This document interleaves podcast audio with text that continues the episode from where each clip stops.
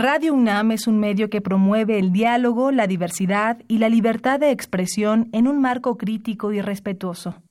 Los comentarios expresados a lo largo de su programación reflejan la opinión de quien los emite, mas no de la radiodifusora. Más salud.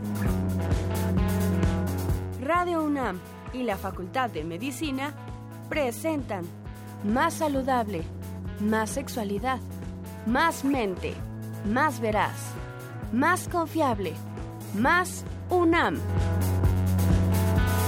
www.massaludfacmed.unam.mx Coordinación de Comunicación Social.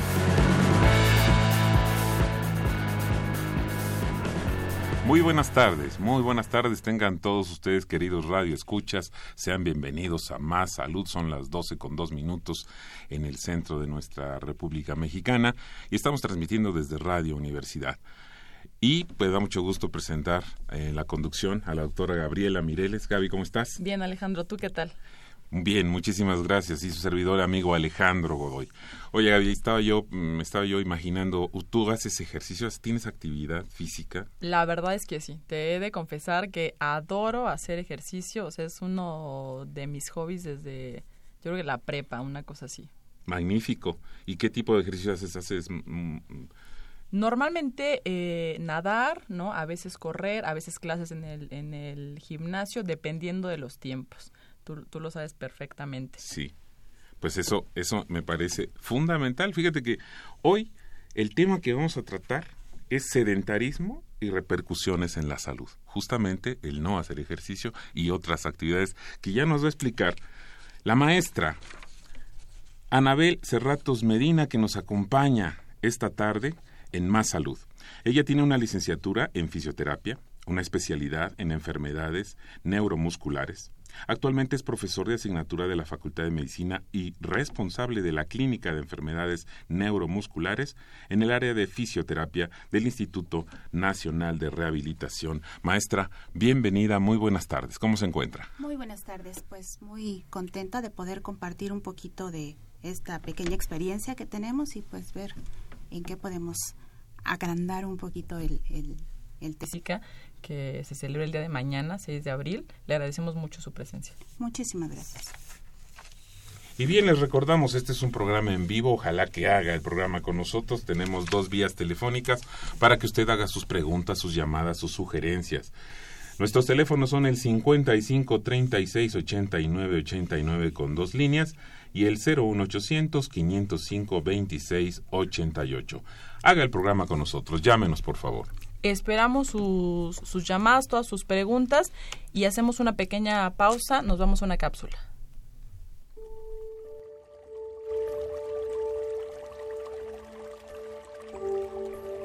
Define la actividad física como cualquier movimiento corporal producido por los músculos esqueléticos, con el consiguiente consumo de energía.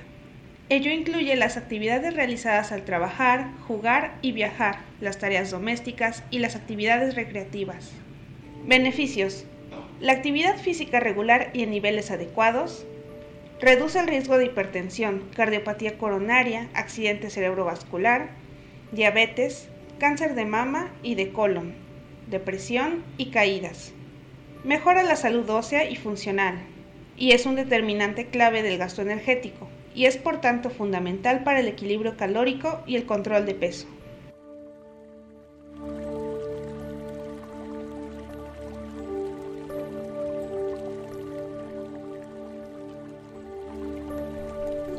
Maestra Cerratos, de nuevo, eh, bienvenida. ¿Le parece si iniciamos con la definición de, sedentarismo?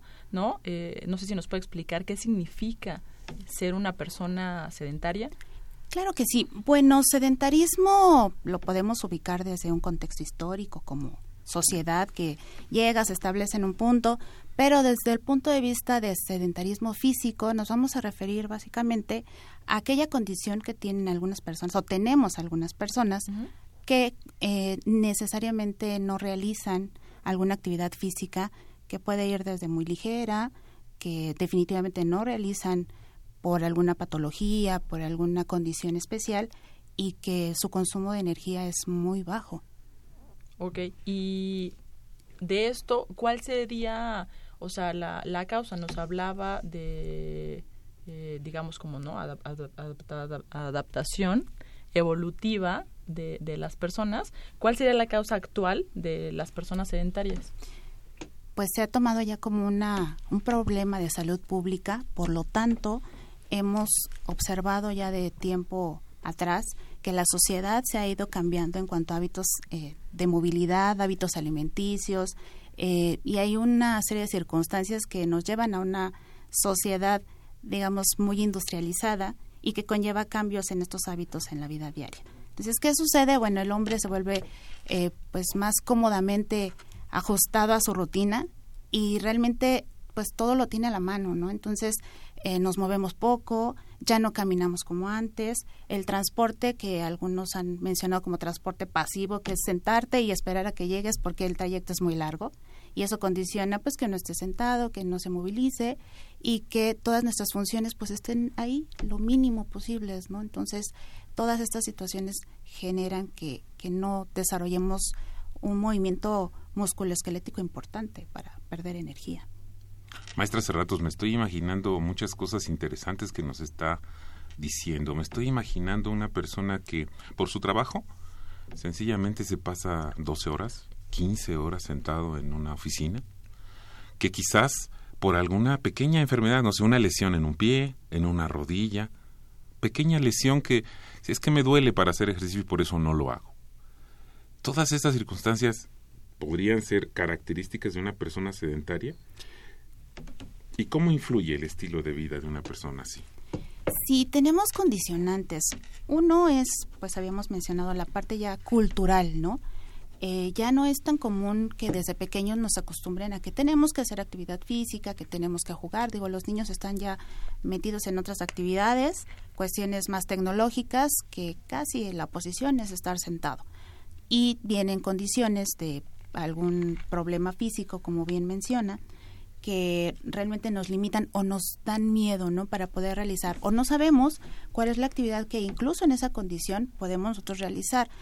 Eh, alguien por ahí decía que el movimiento es vida y la vida es movimiento. Entonces, nosotros tenemos que movernos porque es parte característica de, de nuestro ser, ¿no? Nosotros tenemos que estar eh, moviéndonos porque así estamos favoreciendo la salud, porque así estamos quemando esas calorías que ahora ya estamos consumiendo de más y todas estas situaciones pues nos llevan a, a, limitarnos, ¿no? Bien dice usted que ahora, por ejemplo, la tecnología está jugando una parte importantísima, no solo para los niños, quizás principalmente para los niños, que ahora realmente no se despegan de una tablet, de un teléfono inteligente o de una computadora. Prácticamente están educados, iniciados, y, y toda la vida depende un poco de esto. ¿Cómo va a afectar el sedentarismo? ¿Cómo, cómo va a afectar ¿Qué riesgo de incrementar la morbilidad en las personas tiene el sedentarismo?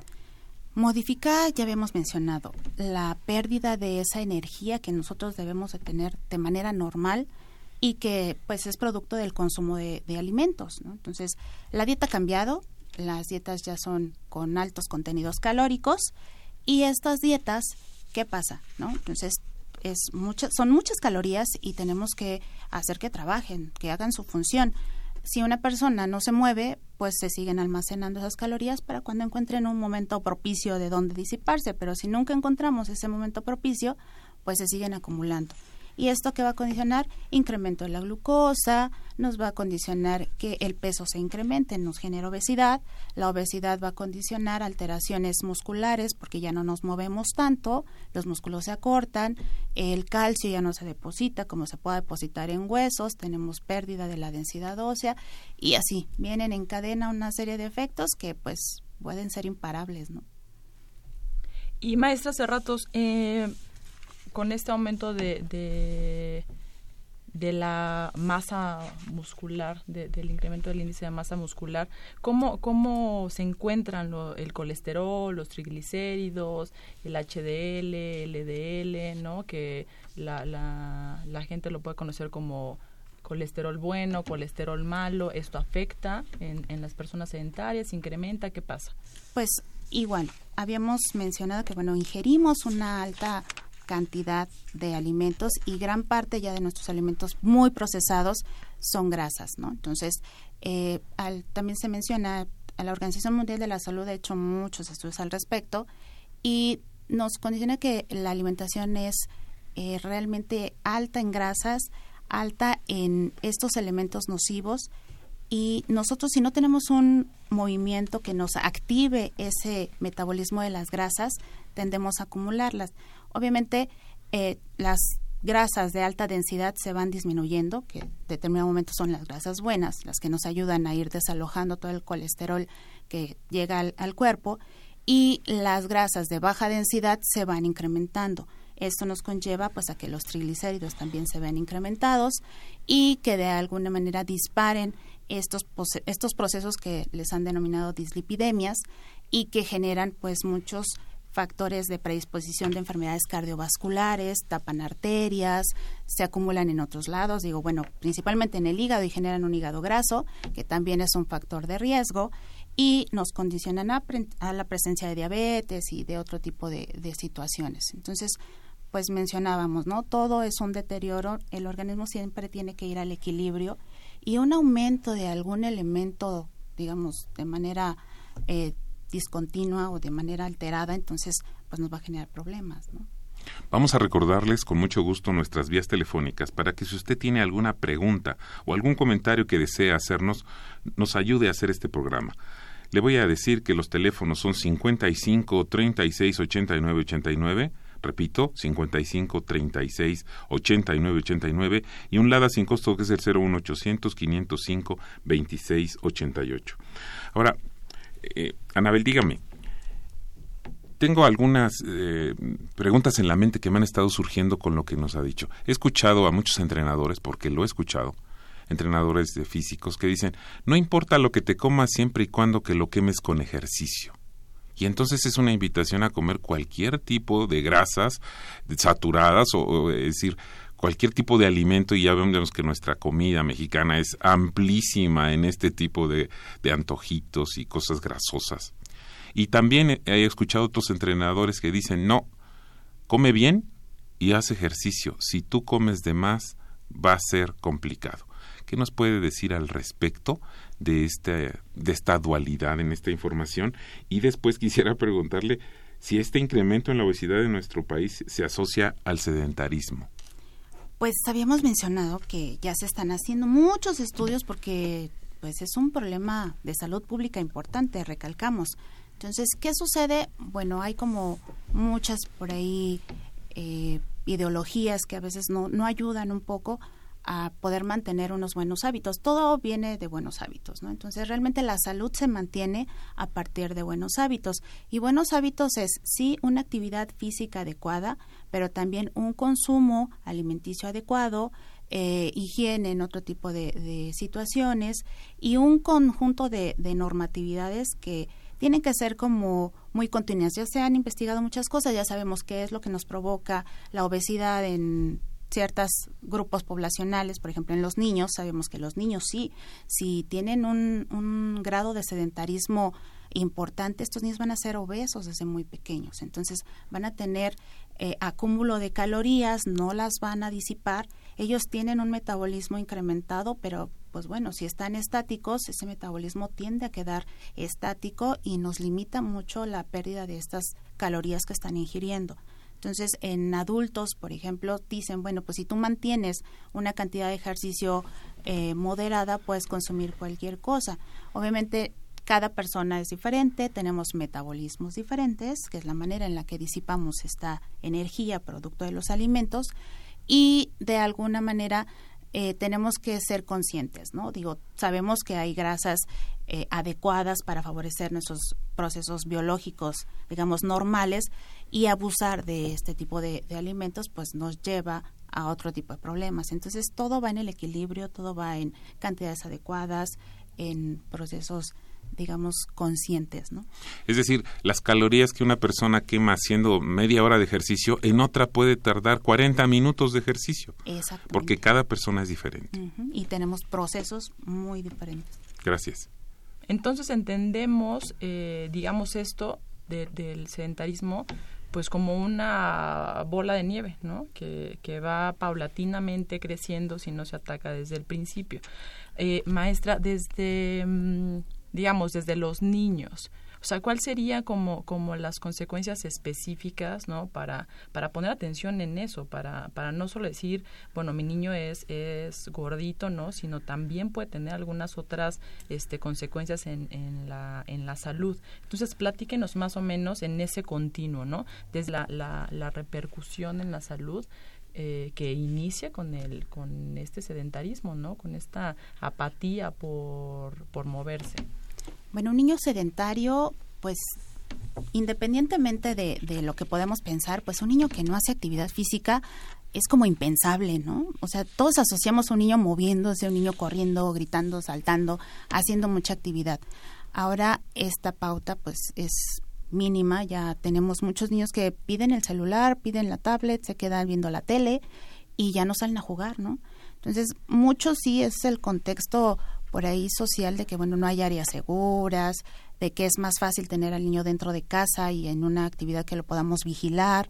Eh, y pues esto condiciona que a que el niño se quede sin realizar actividad física y condiciona que sus músculos no se trabajen de manera adecuada, que no sean elásticos, que tengan problemas de equilibrio, que sean temerosos. Desde el punto de vista psicológico también afecta, digo, son niños que pues pueden tener un mínimo grado de depresión, digo, estar nada más frente a la televisión evita la sociabilidad y de alguna manera estos niños pues pueden tener como, como poco contacto con, con los otros, ¿no? Entonces hay que tratar de que consuman eh, alimentos que no tengan una gran carga calórica, si es que no se van a mover mucho, ¿verdad? Pero lo pensable es que el niño se mueva, que el niño haga, haga cualquier actividad que le condicione eh, liberación de esa energía.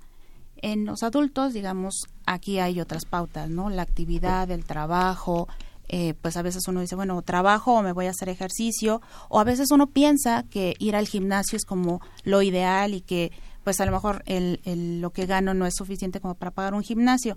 Hay varios tipos de, de situaciones que podemos planear como actividad física, no necesariamente hacer un gimnasio, y quienes no realizan una actividad física en esta etapa adulta, pues van a tener niveles de incremento de glucosa, van a tener algunas alteraciones, como habíamos mencionado, en, el metabolismo de las grasas, van a acumular estas grasas, van a tener problemas de a nivel articular, ya no va a ser tan fácil moverse, nos va a costar trabajo emprender incluso una pequeña carrera o subir escaleras, ¿no? vamos a empezar a tener fatiga. Entonces son cosas que se van a ir viendo en estos grupos.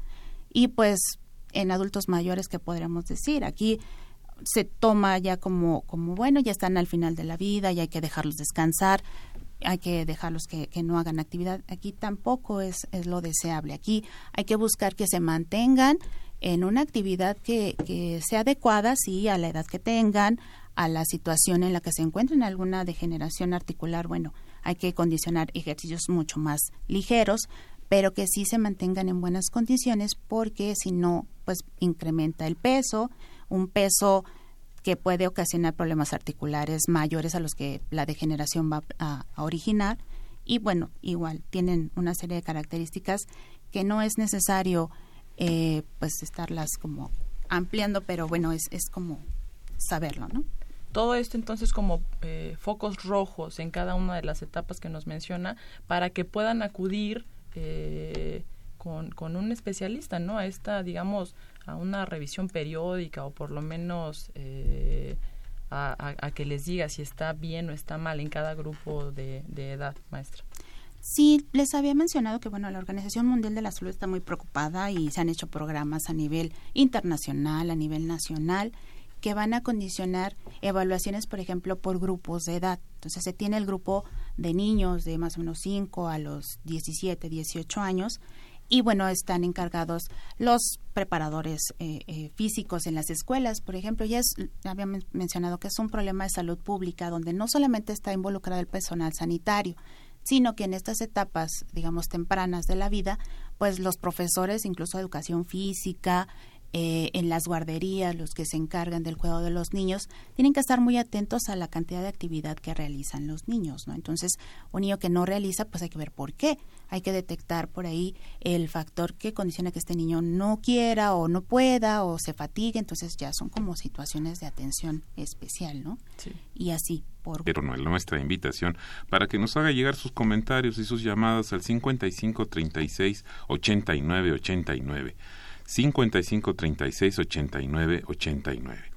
Y también el ADA sin costo 01800 505 26 88. Maestra, me parece relevante todo lo que nos está diciendo y, y me, me, surgió una pregunta cuando nos explicaba sobre lo, la importancia de hacer ejercicio toda la vida, no solamente en la juventud o en la niñez, sino en la, edad madura y sobre todo también en, la, en los adultos mayores. Es importantísimo hacer el ejercicio adecuado que fortalezca, que esté, que haga que estemos en buenas condiciones. Un, un, niño que va a la escuela, me, me, estoy imaginando a una mamá que dice, pues mi niño va a la escuela y ahí les dan educación física. ¿Esto será suficiente? ¿Está correcto que, pues es que hacen 20 minutos de algún deporte, algún ejercicio, algo de gimnasia y al salón otra vez? Y quizás hagan más ejercicio en recreo. ¿Qué nos puede, qué nos puede sugerir o opinar al respecto? ¿Cómo está este asunto? Pues tenemos un detalle por ahí importante en las clases de educación física, ¿no? A nivel nacional, la Secretaría de Educación Pública no tiene una cantidad importante de maestros de educación física y se condiciona que por lo menos dos veces a la semana realizan eh, clases de educación física. Los niños en una etapa de primaria. Entonces, eh, habríamos de pensar que son 60 minutos, digamos, dos veces a la semana, pero el lo ideal que plantea para alejarnos de esta condición de sedentarismo en los niños es la carga, digamos, en cuanto a actividad física de 60 minutos diarios. Un niño tendría que realizar actividad física moderada más o menos una hora diario. Obviamente no es de que pongamos al niño a correr toda una hora, ¿verdad? Hay actividades que pueden ser divertidas, que puedan ser lúdicas y que puedan trabajarse en un niño y que pueden ser 30 minutos, eh, a lo mejor por la mañana, después llega a casa, se pone a jugar con el vecino, con el perro, con quien ustedes se les ocurra por ahí, pero que haga actividad física otros 30 minutos, o que ande en bicicleta, o que vaya por ahí a, a, a correr un poco al parque, o que camine o que haga labores domésticas incluso, ¿no? Ya niños que puedan ayudar a mamá en alguna actividad de la casa como barrer o ese tipo de cosas, es actividad física. No, no nos centremos en, en sentarme, ir al gimnasio o ponerle pesas o ponerle así como una actividad muy complicada, ¿no? Es, es moverse. Ahora me quiero referir eh, ahora a los a los corredores que he visto muchas veces en los parques, en, en gimnasios, corredores que traen aparatos, pequeños aparatos eh, que están midiendo ritmo cardíaco, quema de calorías, etcétera. Quiero preguntarle específicamente, ¿qué relación existe entre el sedentarismo y los ataques cardíacos? Que eh, sabemos que es una causa eh, primordial en, en nuestro país de fallecimientos.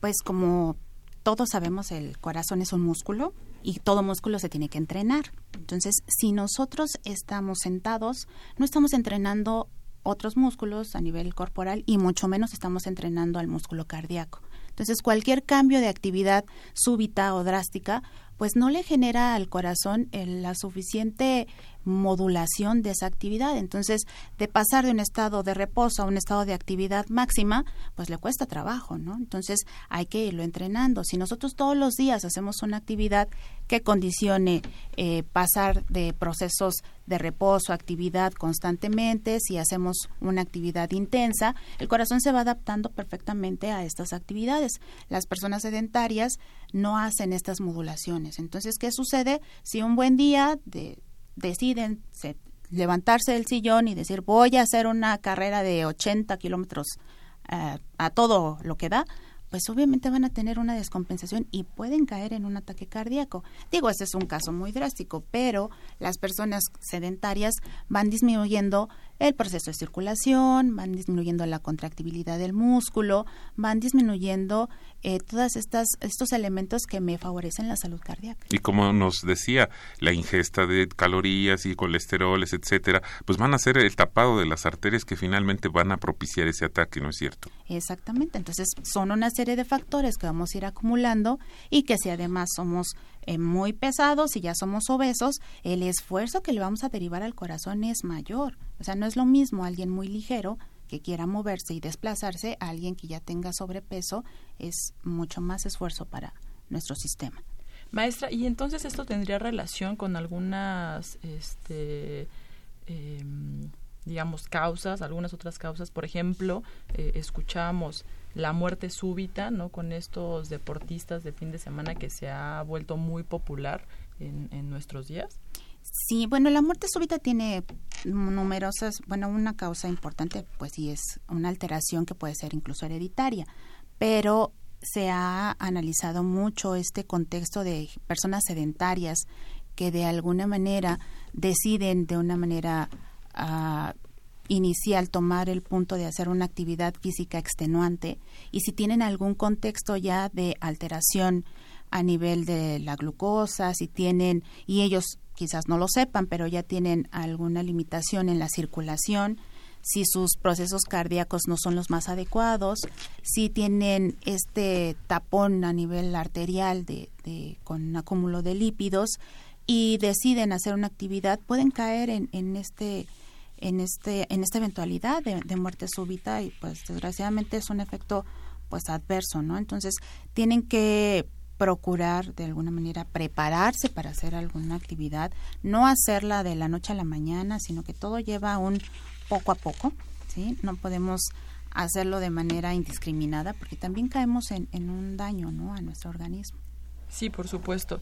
Eh, continuamos con la maestra Cerratos. Les recordamos el teléfono de cabina para que nos hagan llegar todas sus dudas. Es muy importante saber eh, qué piensan y qué quieren saber acerca del, tema de sedentarismo. Los teléfonos en cabina son 55 36 89 89. Vamos a una pausa.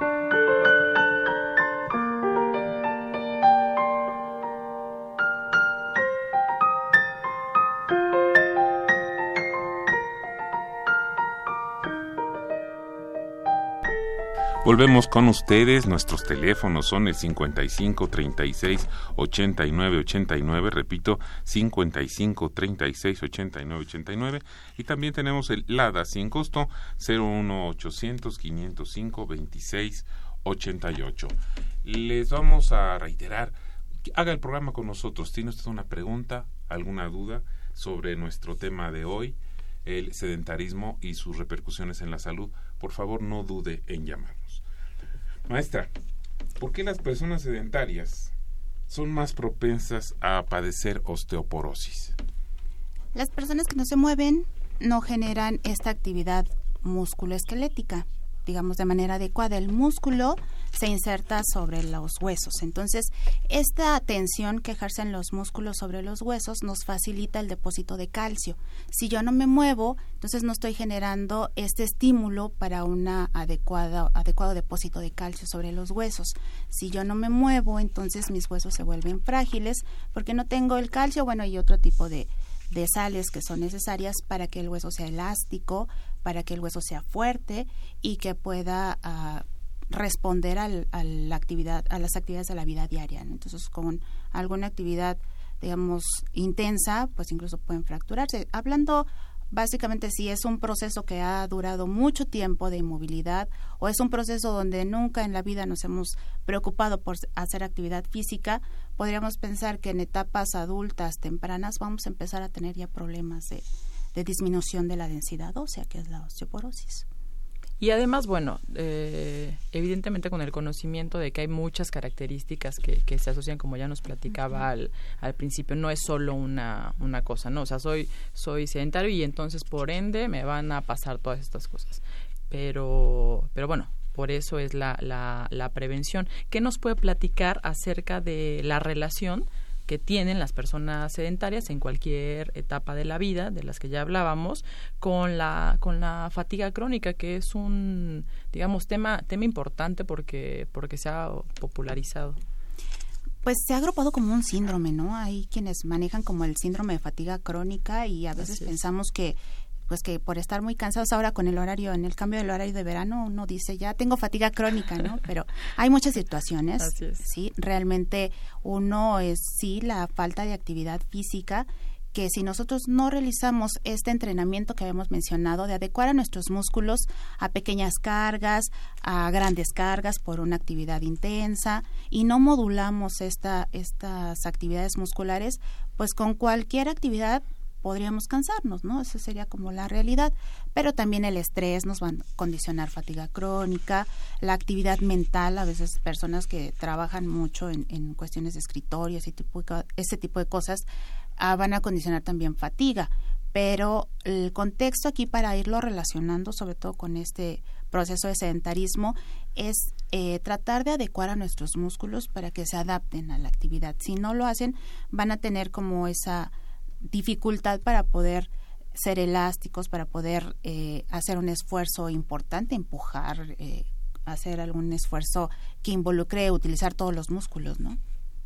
importante, eh, digamos, en los, en los primeros niveles, pero también sería importante mencionar, maestra, que conforme va pasando este, la falta de actividad, pues se puede volver hasta en un piso, ¿no? De, de escaleras, tal vez una calle al caminar. Sí, personas que definitivamente por muchas situaciones dejan de hacer actividad física pensando quizás en algo que mencionaba, ¿no? Alguien que tiene a lo mejor molestia en las rodillas y que dice, no, ya no me puedo eh, desplazar por mucho tiempo, no puedo hacer un esfuerzo de subir escaleras y ya no lo hago, dejo de hacerlo y dejo de hacer no nada más eso, sino muchas otras cosas.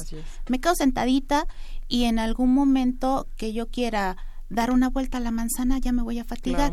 ¿Qué pasa? Pues cambian muchos parámetros. Nosotros tenemos algo que se llama la forma física y que en la forma física tenemos que entrenar la parte cardiovascular, la parte muscular, la parte de la fuerza, la parte de la elasticidad y todas esas situaciones si se van deteriorando nos generan que nos desplacemos poco, que no tengamos esa tolerancia a hacer esfuerzo físico porque ni la parte cardíaca ni la parte respiratoria me dan el aporte suficiente porque no los he entrenado, ¿no? Entonces, este punto me va a hacer que yo caiga en un estado de fatiga crónica.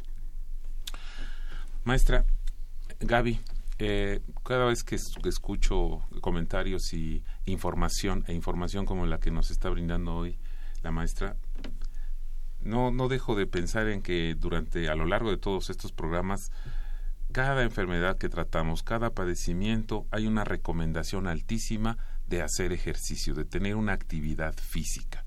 Y me parece fundamental todo esto que nos está recomendando. Evidentemente que es un eh, el cuerpo humano es una es un mecanismo, si me permite decirlo de esa manera, que si no tiene el entrenamiento adecuado, el deterioro que va a sufrir de cualquiera de sus eh, partes va a ser consecuencia de, tener una, una mm, menor calidad de vida y de salud. Yo quiero preguntarle sobre, sobre este asunto muy específico que cómo el sedentarismo aumenta la vulnerabilidad en algunos tipos de cáncer, como tumores benignos o malignos. ¿Nos puede platicar al respecto? Pues es visto que de, desde que se ha detonado ya el sedentarismo como este problema de salud pública, le han, buscando las, le han buscado las asociaciones hacia muchos padecimientos. Entonces, una asociación importante que se ha podido observar es con procesos cancerígenos. En algunos casos se han hecho pues muchos estudios primero a nivel observacional de qué pasa con aquellas personas que empiezan a presentar o que ya presentaron durante su vida un proceso cancerígeno. Entonces, las estadísticas nos plantean que las personas sedentarias tienen un mayor riesgo a presentar. Se asocia, realmente no es algo tan, tan estudiado, está todavía en, en elaboración de muchos protocolos, pero se ha observado que eh, la incidencia, por ejemplo, en cáncer de colon es muy alta en personas sedentarias. Y si se analiza un poco la problemática, pues podemos ver que el no moverse hace que todas nuestras funciones queden en niveles bajos, inclusive las funciones gastrointestinales. ¿Qué sucede? Pues eh, la digestión se hace más lenta, una serie de factores, eh, digamos, negativos se van acumulando, no se desaloja el intestino tan rápido como se quisiera y todas estas son condicionantes para pólipos que pueden detonar en otro tipo de, de padecimiento. Obviamente tenemos un contexto por ahí genético y si le vamos agregando situaciones, pues nos va incrementando el riesgo. Entonces, se ha observado también en mujeres con cáncer de mama que se ha analizado su historia y se ha visto que son mujeres sedentarias y incrementa un poco esta, esta incidencia de cáncer de mama. Adicionalmente hay tasas un poquito más bajas, pero también pueden condicionar un poco a la presencia de cáncer en el endometrio, que puede ser susceptible de generarse por el acúmulo a nivel de ciertas hormonas que como no las trabajamos o no se metabolizan tan rápidamente porque somos sedentarios, tienden a generar también efectos adversos. Entonces, tiene el contexto un poco desde el punto de vista metabólico, que el no hacer ejercicio pues nos condiciona la aparición de pero pues bueno hay otro contexto no necesariamente quiere decir que si soy sedentario me va a dar cáncer digo tampoco es como como una regla. Como, no, no, no, no. De ninguna Sino manera. es, si tengo ya condiciones, si por ahí tengo una historia de vida, si tengo familiares, mejor me pongo a hacer algo, ¿verdad? Y de lo que hablábamos Sí, adelante, eh, al principio, ¿no? Es una eh, conjunto de características que tiene que llevar cada grupo este, etario para que condicione al- a, a la aparición de todas las enfermedades este, que nos ha hablado eh, a lo largo de este, de este programa. Pero después de, digamos, de, de asustar a todos nuestros radioescuchas, ¿no? Con todo lo que les va a pasar, porque yo creo que algunos van a estar jugando videojuegos mientras nos están escuchando, ¿no? Este, ahora sí pasamos a ¿qué nos puede decir para evitar justo esto, ¿no? Para, para que las mamás que nos escuchen desde hoy le digan al chamaco media hora menos de, de videojuego, ¿qué, qué recomendaciones, ¿no? ¿Cómo evitar el estilo de vida sedentario en niños, en, en, en adultos y también en, en nuestros adultos mayores, ¿no? Que, que ahora con el este, cambio en la pirámide, este, hay que cuidarlos. Pues sí, ¿no? Tenemos que hacer un, un stop y no decir que todo es trágico, ¿no? Que todo va hacia lo negativo. Afortunadamente tenemos un cuerpo maravilloso que si nosotros decidimos hoy tomar conciencia y decir voy a cambiar mis hábitos alimenticios, voy a cambiar mis hábitos de actividad física, voy a cambiar eh, ciertas condiciones que yo puedo modificar, ¿qué puedo hacer? Bueno, básicamente eh, uno, pues ser como ver con mucho mayor eh, empatía a la actividad física. Habíamos mencionado, no vamos a irnos al gimnasio, no vamos a gastar a lo mejor grandes cantidades de dinero. Podemos empezar con cambiar hábitos de actividad. ¿sí? Si yo utilizo el coche hasta para ir al pan, entonces es un buen momento como para decir, bueno, eh, lo voy a utilizar en trayectos largos. Si hay actividades que yo pueda realizar caminando, lo ideal para tener un nivel óptimo que nos pudiera decir que nos estamos alejando del sedentarismo es que nuestras actividades de desplazamiento involucren más o menos caminar así en una actividad ligera, caminar por lo menos tres kilómetros.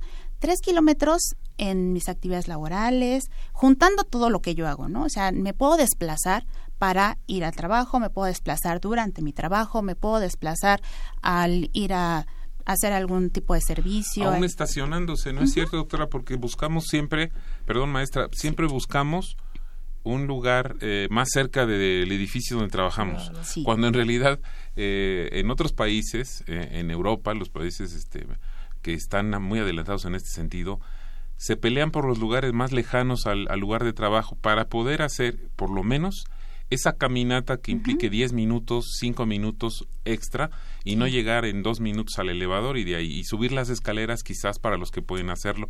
Es decir, sí se puede hacer ejercicio, sí se puede tener una actividad a pesar del lugar donde estemos.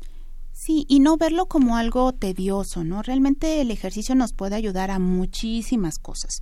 Eh, si lo tratamos de involucrar a nivel familiar, incrementa incluso los lazos familiares. Si toda la familia destina 20 minutos, a lo mejor en un tiempo que se reúnan todos, a hacer alguna actividad física, jugar entre todos, jugar, no sé, digo, yo me acuerdo cuando era pequeña, los encantados, una cosa así que ahora creo que ya ni se usa. Pero bueno, ese tipo de actividades nos pueden condicionar a que hagamos tiempo familiar, a que se incrementen las relaciones, a que quememos un poco de calorías y a que nos vayamos haciendo o habituando a que desde pequeños nos vayamos involucrando en estas actividades y que vayamos replicándolas de generación en generación. Se ha perdido mucho, sí, pero es momento de retomarlos. Entonces hay otro tipo de, cuestiones que tendríamos que modificar. Eh, habíamos mencionado desde caminar más, subir escaleras es uno de los mejores ejercicios. Mientras no tengamos ninguna contraindicación médica, el subir escaleras es un, gran, gran ejercicio para mejorar la condición cardiovascular. ¿sí? Eso, el incrementar pendientes o, subir, eh, no sé, una pendiente y pronunciada, eso incrementa más el, la carga que le damos a nuestro corazón, hablando un poco de, trabajar ese músculo, eso nos ayuda mucho. Obviamente, esta es una actividad que tiene que ir de acuerdo a cómo se sienta la persona, ¿no? O sea, adultos mayores sí se va a limitar esta actividad porque no sabemos cuál va a ser la, la condición del corazón. Pero en niños, por ejemplo, subir escaleras más que subirlo al elevador, eh, incrementar desplazamientos, eh, ir a un parque, no sé, ayudar en otras actividades o hacer más actividades de casa, ¿no? Entonces pueden irnos cambiando un poquito este sentido de sedentarismo.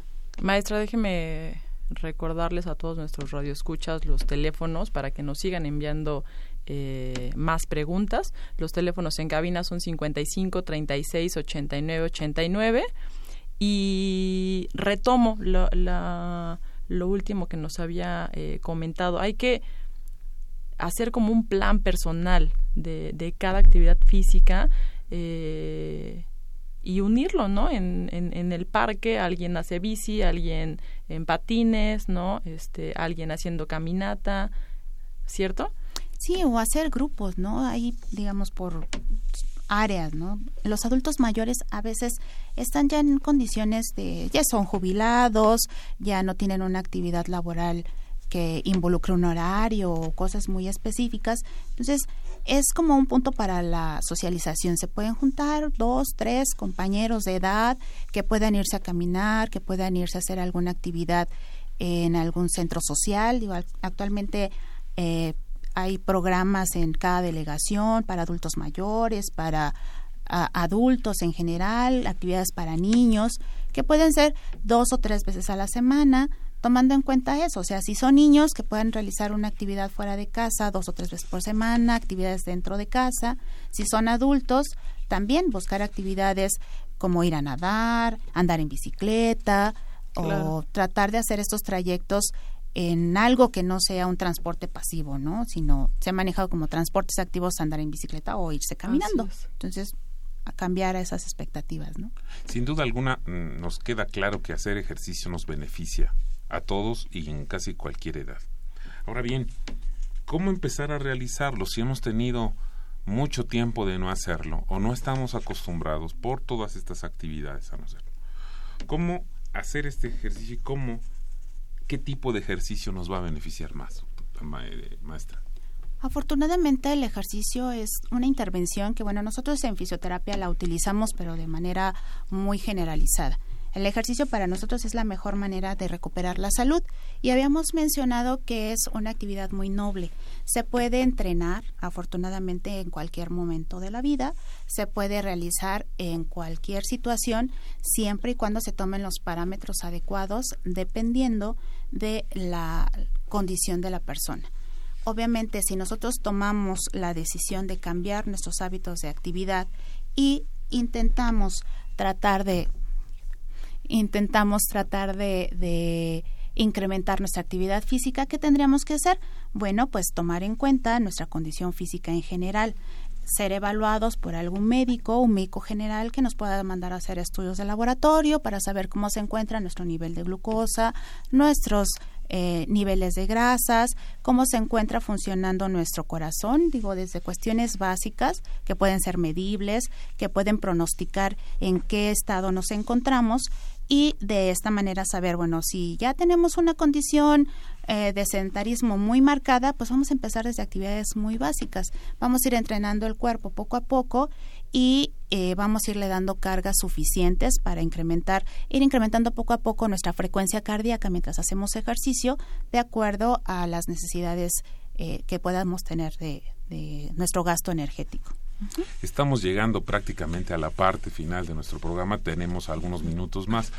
Y yo les quiero reiterar que si usted tiene alguna pregunta o alguna duda, alguna sugerencia de este tema o quizás de algún otro, por favor no duden en hacerlo. Nuestros teléfonos son el 55 36 89 89, repito, 55 36 89 89. Adelante, por favor.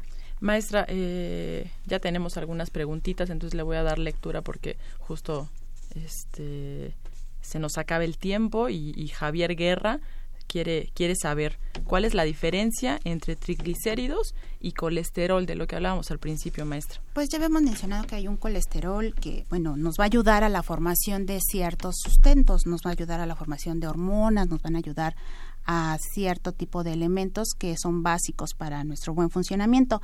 Hay elementos que nos van a, generar el desalojo de esta, bueno, el colesterol va a estar constituido de grasas y va a estar constituido o asociado a alguna proteína, entonces van a ir acompañados, pero se van a tener que separar en algún momento y esa separación pues van a ser los ácidos grasos y nos va a generar este, estos elementos que van a ayudar a proporcionar energía a, nuestro cuerpo y nos van a ayudar a que realicemos nuestras funciones óptimamente.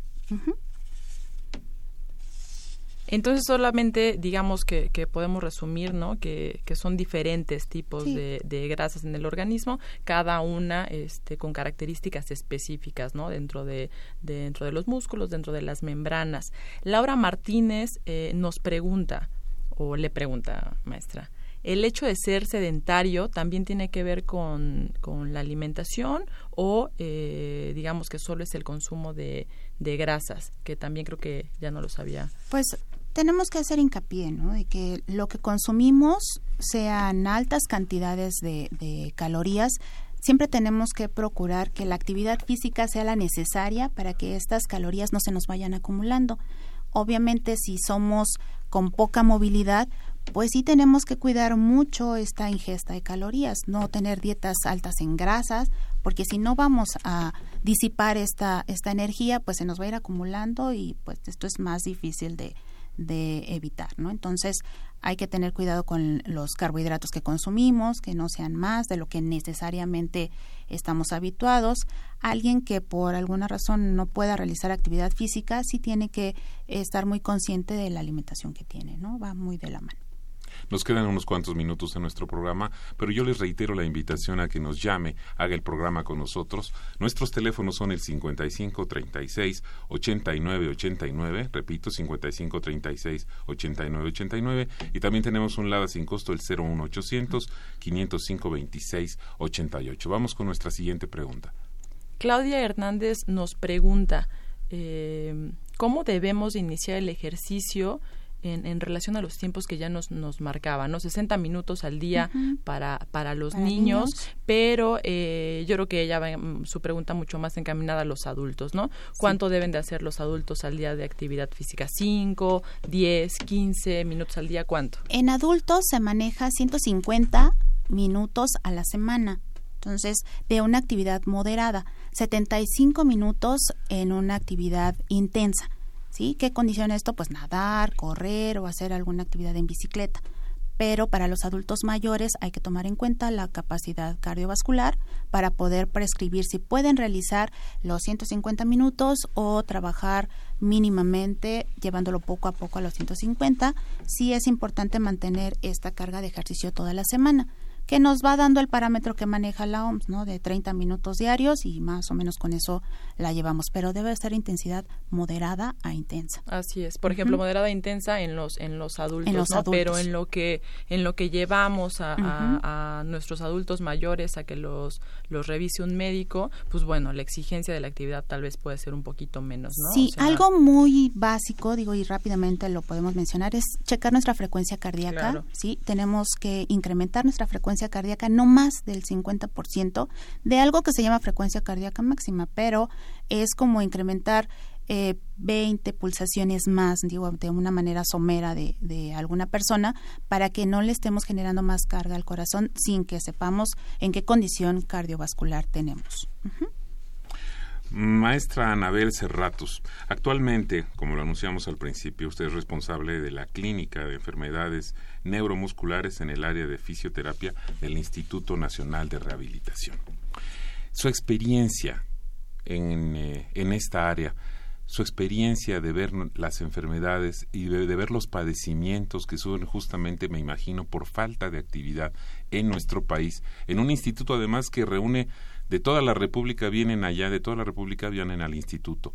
¿Cuál sería su reflexión en la experiencia suya de cómo estamos en este padecimiento, en este problema, tanto en jóvenes, que son la pues la razón de ser de un país desde mi punto de vista, sin menospreciar obviamente pues a todos los que ya no somos tan jóvenes, ¿cómo estamos en ese punto? ¿Usted nos podría hacer esa reflexión? Pues mm, el instituto es una referencia nacional de cómo se encuentra este, este espacio, esta patología de, cuestiones sedentarias, porque es un reflejo. Aquí vamos a encontrar eh, desde los cambios que suceden por la falta de ejercicio hasta los beneficios que podemos encontrar con el realizar ejercicio. Entonces, hay dos particularidades. Tenemos personas que se enferman o que tienen una condición patológica por a lo mejor practicar ejercicio. Tenemos muchos deportistas que se lesionan y vienen con nosotros porque, bueno, tienen una condición que hay que tratar de, resarcir y tenemos padecimientos que involucran la atención. Entonces no podemos quedarnos nada más viendo que, que, existen poblaciones que no van a poder realizar actividad física. Es nuestra principal función, digamos como fisioterapeutas, involucrar a personas que tengan discapacidad a hacer actividad física, a personas que se lastimaron por hacer actividad física, que retomen este hábito saludable con la mejor conciencia de no volverse a lastimar y a tratar de que ciertos padecimientos sean susceptibles de mejorar por la actividad física. Entonces, es un contexto muy muy generalizado, ¿no? Y para cerrar, maestra, ¿con quién acudir?